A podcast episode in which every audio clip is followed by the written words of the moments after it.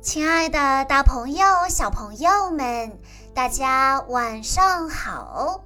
欢迎收听今天的晚安故事盒子，我是你们的好朋友小鹿姐姐。今天我要给大家讲的故事，要送给来自上海的赵一飞小朋友。故事的名字叫做《温馨的峡谷小池塘》。在一座山的峡谷中，流淌着一条弯弯曲曲的小河。在河床较深的地方，有一个小池塘。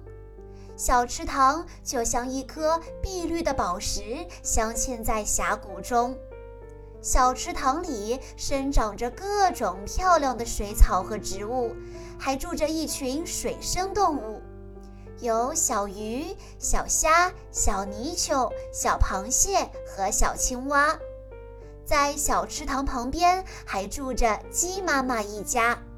鸡妈妈和鸡翁叔叔还有四个可爱的鸡宝宝，他们离不开小池塘，小池塘也离不开他们。大家相互依存，非常和谐。小池塘里的小动物和鸡妈妈一家在这里过着世外桃源般的生活。突然有一天，一群山雀在天空飞翔的时候，发现了这座池塘。呀，这里有一个美丽的池塘，我们快去看看吧。它们降落到池塘边，踩着圆溜溜的石头，叽叽喳喳，欣赏着清澈的河水和优美的风景。快看呐，好多小鱼、小虾在游呢！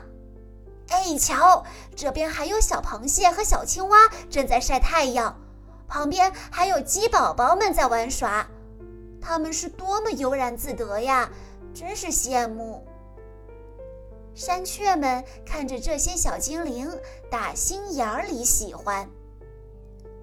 一只山雀对小鱼说：“可爱的小鱼，你们的皮肤灵光闪闪，像晃动的珍珠；你们的游姿像水上芭蕾，真美。”另一只山雀对小虾说：“可爱的小虾。”你们的身体晶莹剔透，像纯净的宝石；你们的游姿像滑动的龙舟，真精神。小鱼和小虾感动而真诚地说：“谢谢你们的赞美之词。其实我们一点儿都不觉得自己美，看上去你们才真的美呢。你们的羽毛多么光滑亮丽！”你们的嘴巴多么精致灵巧，你们的尾巴像山上盛开的野菊花，耀眼而灿烂。小螃蟹在一旁说道：“对呀，特别是你们有一双会飞的翅膀，能够随心所欲地去飞翔。”你们能够飞越高山、峡谷、森林、草原、城市和村庄，各种各样的风景一览无余，这真是太幸福了，多么令人羡慕！小青蛙也在一旁说道：“对呀，对呀，小螃蟹说的对，我们只能待在这个水塘里，哪儿也去不了。”外面精彩的世界一点儿都看不到，真的好羡慕。山雀安慰他们说：“不要郁闷，因为大家各有所长。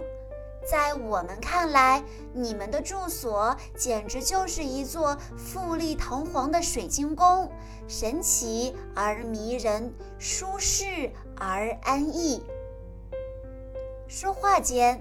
一只野山猫跑过来，站在池塘边，两只圆溜溜的黄眼睛直直地盯着水里的小动物。它阴阳怪气地对山雀说：“你们这些馋嘴鸟，是不是想捉几条小鱼小虾美餐一顿呢？”小鸟们气愤地说：“我们才不啄食小鱼小虾呢，他们是我们的朋友。野山猫嬉皮笑脸地说：“我才不信呢！这么鲜嫩可口的美味佳肴，该是多么好吃呀！看着就令我垂涎欲滴。你们不想吃才怪呢！”说着，野山猫就把爪子伸进水里，想去抓几条游到池塘边的小鱼。小鱼们看到一只毛茸茸的爪子向它们捕过来，吓得呲溜一下躲进了水草之中。野山猫穷追不舍，谁知它用力过猛，脚下一滑，扑通一声栽进了水里。野山猫喊叫着，挣扎着：“救救命啊！救命啊！快救救我吧！”水咕咚咕咚直往它肚子里灌，岸上的山雀们顾不得多想，七手八脚地叼住野山猫的尾巴，用力往上拉。可是野山猫身大体重，怎么拉也拉不动，毕竟小鸟的力气太小了。一旁的鸡妈妈也急得直跺脚。正在这时，一只山羊跑了过来。他说：“让我来吧。”他用嘴叼住野山猫的尾巴尖，一下子就把野山猫拽出了水塘。野山猫得救了，它浑身湿淋淋的，成了一只落汤猫，狼狈透顶。它不好意思地说：“谢谢你们，谢谢你们救我。”他脸上露出惭愧的神情，山羊语重心长地说道：“野山猫，在这座峡谷之中，你、我、小鸟、小鱼、小虾、小螃蟹、小青蛙、小鸡宝宝等等所有的动物都应该成为好朋友，大家要互相关心。”互相爱护，绝对不可以伤害对方。你要是以大欺小，我是不是也可以欺负你呢？山雀和鸡妈妈也在一旁批评他：“对呀，你怎么可以这样？太野蛮了！”一下说的野山猫惭愧地低下了头。他说：“我错了。”你们说的没错，我不应该自私自利，也不应该随心所欲。大家是平等的，应该互相帮助。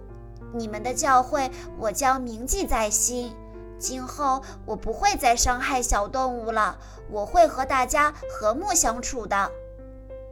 野山猫承认了自己的错误，它和大家成为了好朋友。听说他还经常过来给鸡妈妈带宝宝呢。这个故事告诉我们，人和人之间也是平等的，我们不能欺负弱小，也不能随心所欲，要团结友爱，这样才是好孩子。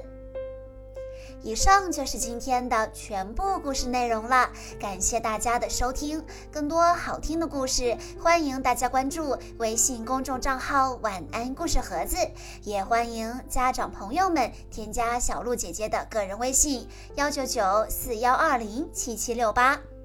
在今天的故事最后，赵一飞小朋友的爸爸妈妈想对他说：“亲爱的果果。”当小鹿姐姐送给你这个故事的时候，你已经是即将踏入小学的大宝宝了。